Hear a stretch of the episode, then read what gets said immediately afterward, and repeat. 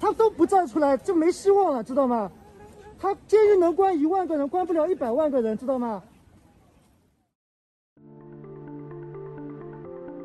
欢迎来到四零四档案馆，在这里，我们一起穿越中国数字高墙。CDT 周报是中国数字时代每周周日发布的原创栏目。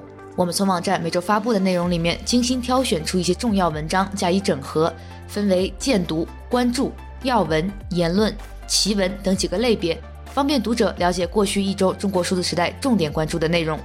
如果大家希望了解更多本期节目中提到的新闻事件及相关文章，欢迎点击节目简介中的链接，在中国数字时代网站阅读全文。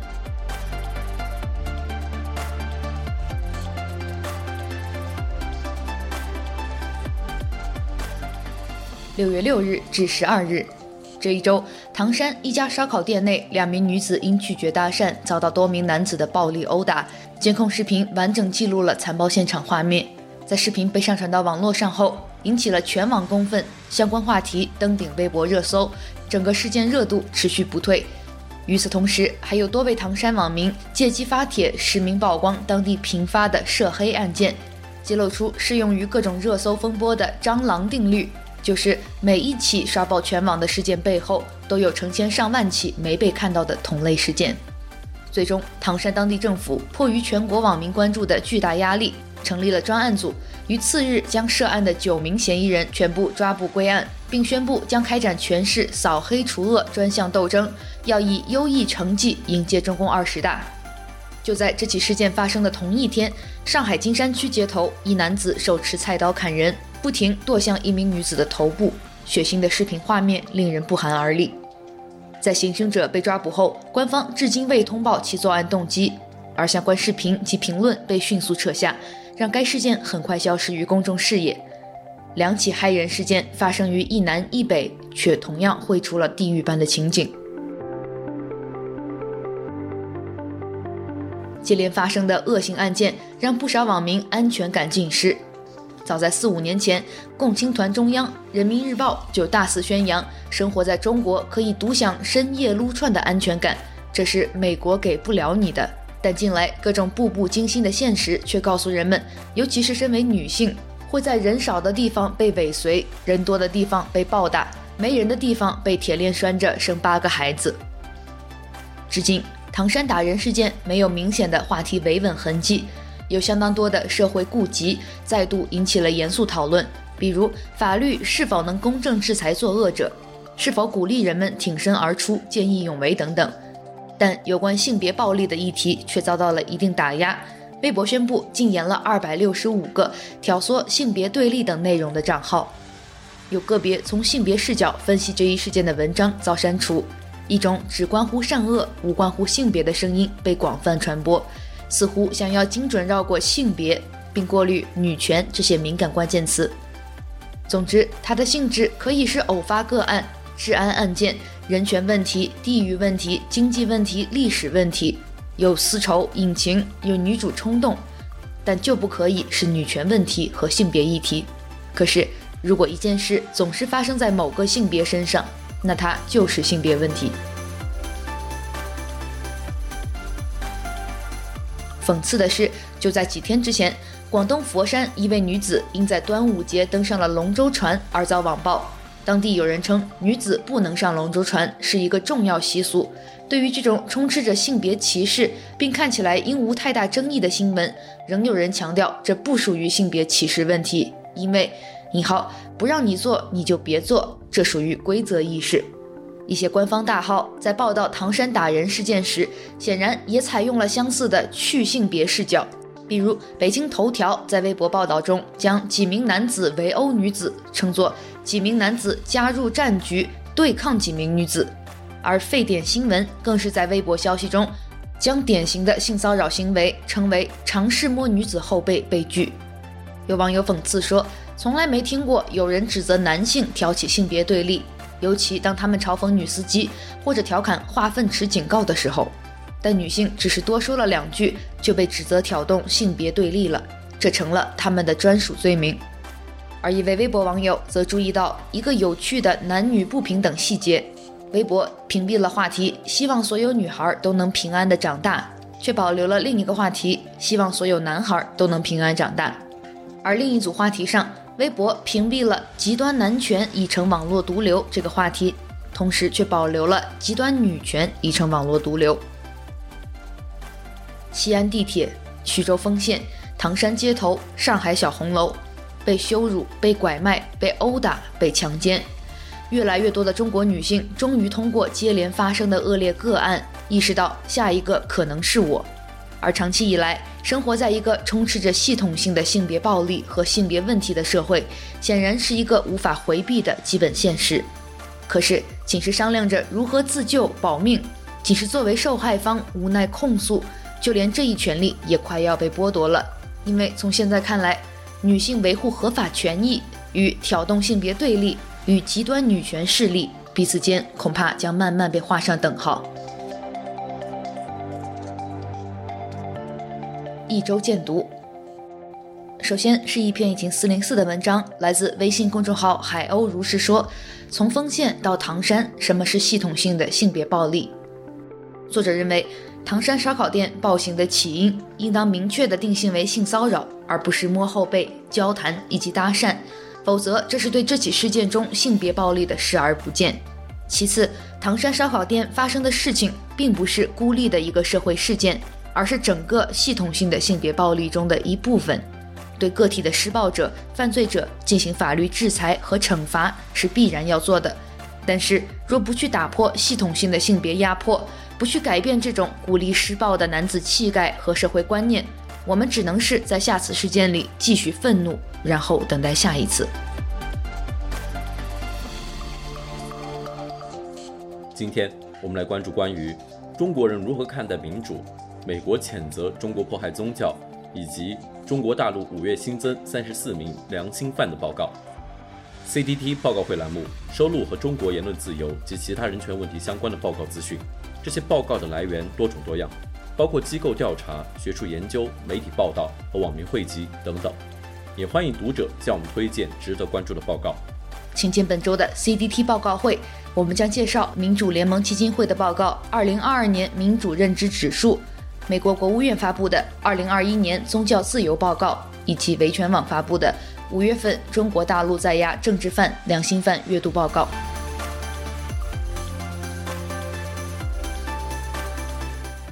今年是在中国极具政治敏感度的六四屠杀事件三十三周年，与往年一样，在六月四日附近，审查机器动用一切手段审查、删除、屏蔽任何对六四事件的提及、讨论或纪念。本期节目，我们从李佳琦直播事件说起，回顾坦克与坦克人等六四符号，并记录中文互联网上那些纪念六四的行动。请见本周的四零四档案馆第一百二十一期《坦克雪糕与麦丢替：审查制度下不灭的六四符号》。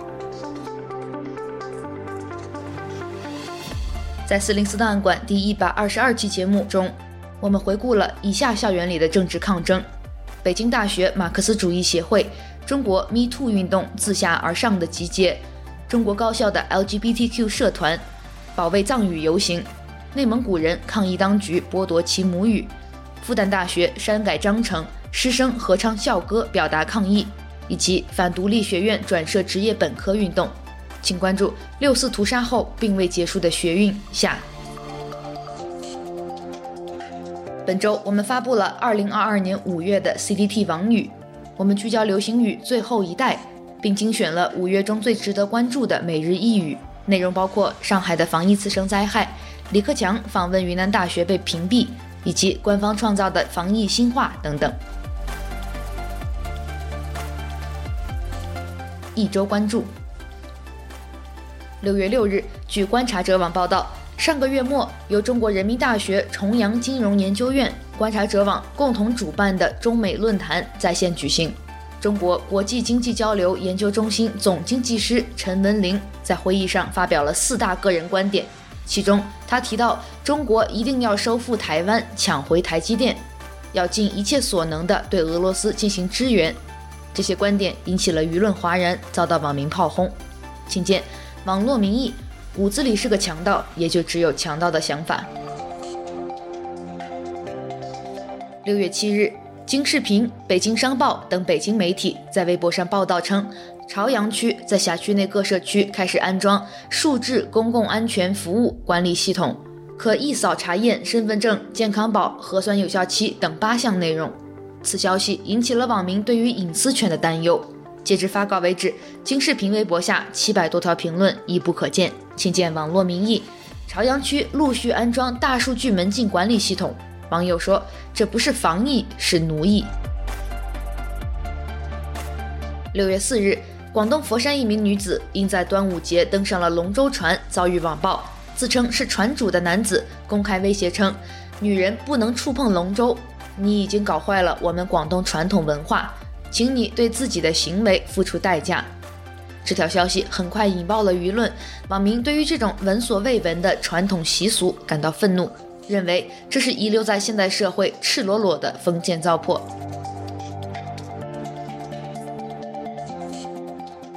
六月三日晚间，中国知名带货主播李佳琦因为推销一款坦克雪糕被封杀。因为临近六四屠杀事件三十三周年，当局的审查机器十分严格地阻止一切对六四事件的提及和讨论。在李佳琦被当局封杀后，很多网友以“声援李佳琦”为口号。抵抗当局审查机器，请见文章。历史存照，李佳琦悖论。你必须了解所有政治禁区，才能不触碰政治禁区以及相关阅读。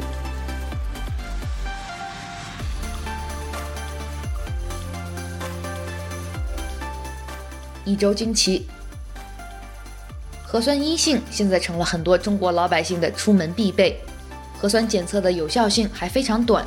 当听说一个城市出入公共场所要求七十二小时而非四十八小时核酸阴性证明时，人们的反应是放松了。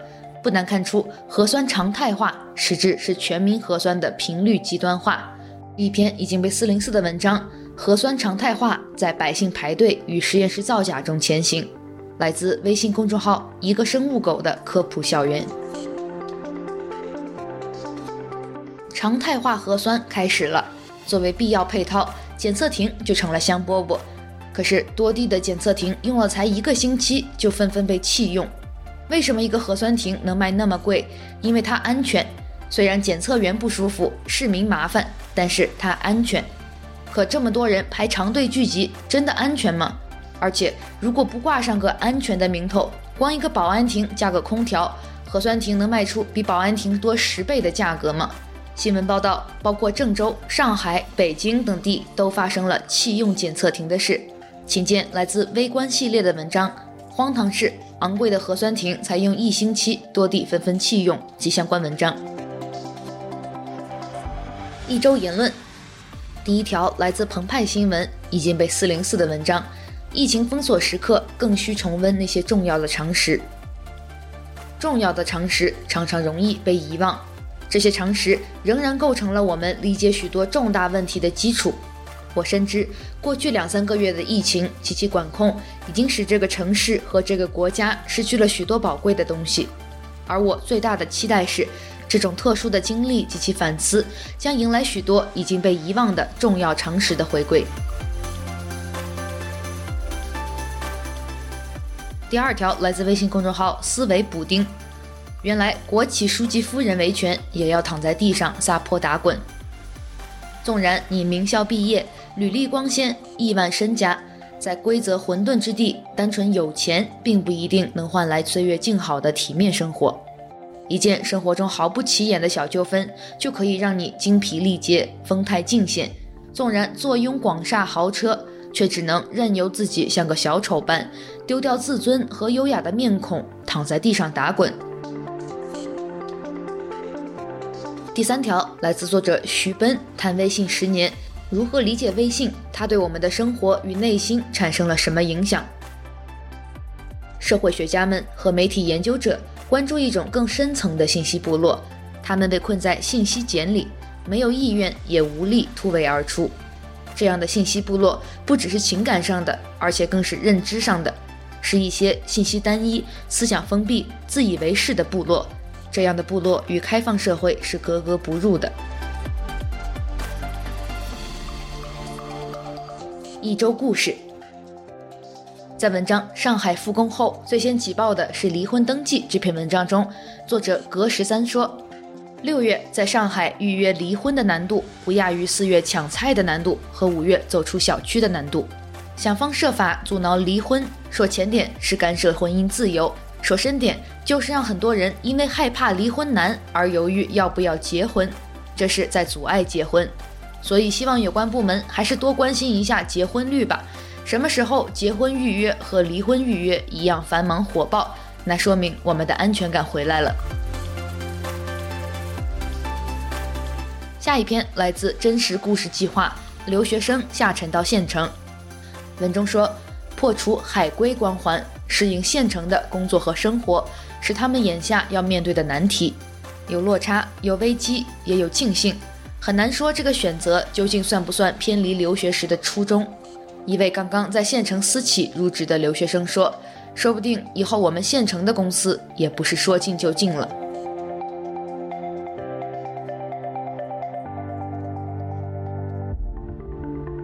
从二零二一年十一月二十六日开始，他一共登记了六百六十三个疫情管控的返乡人员数据。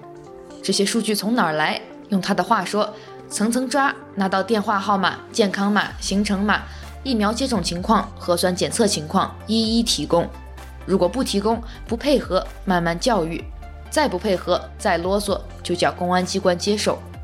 来自先生制造的文章，欢迎来到中国 A 镇，保持距离，仰望高塔。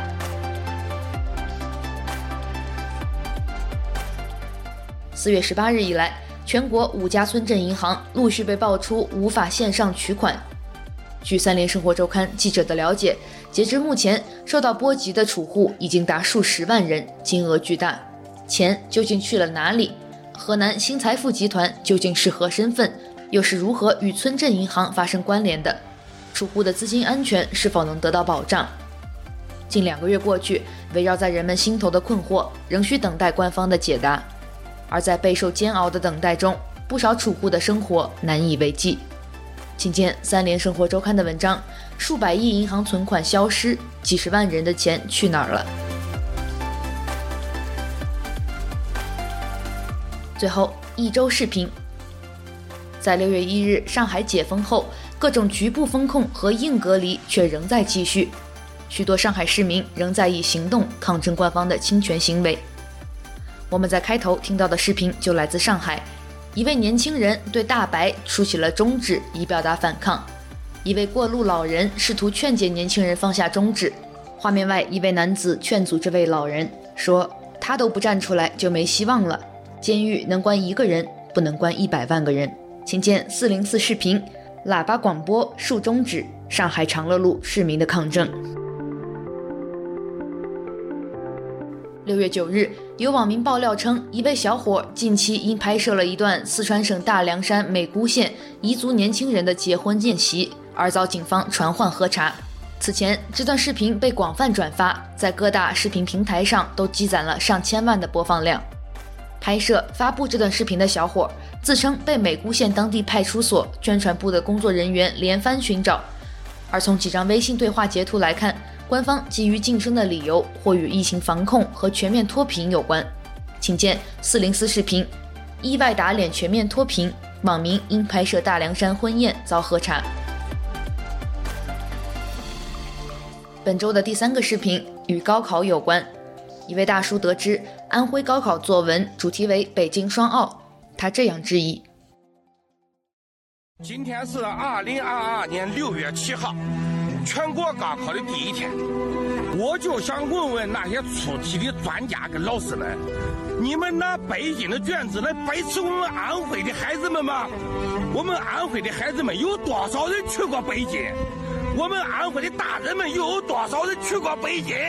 你们出题的专家跟老师们，到底是出于什么目的？这种脱离现实意义的题目，究竟是要选拔什么样的人才？是要提倡孩子们凭空臆造和假设吗？虚拟吗？你们能不能对得起广大的农村和偏山区的孩子们啊？以上就是本周 CDT 周报的内容。如果大家希望了解更多本期节目中提到的新闻事件及相关文章，欢迎点击节目简介中的链接，在中国数字时代网站阅读全文。中国数字时代 CDT 致力于记录和传播中文互联网上被审查的信息，以及人们与审查对抗的努力。欢迎大家通过电报 Telegram 平台向我们投稿，投稿地址请见本期节目的文字简介。阅读更多内容，请访问我们的网站 CDT .dot .media。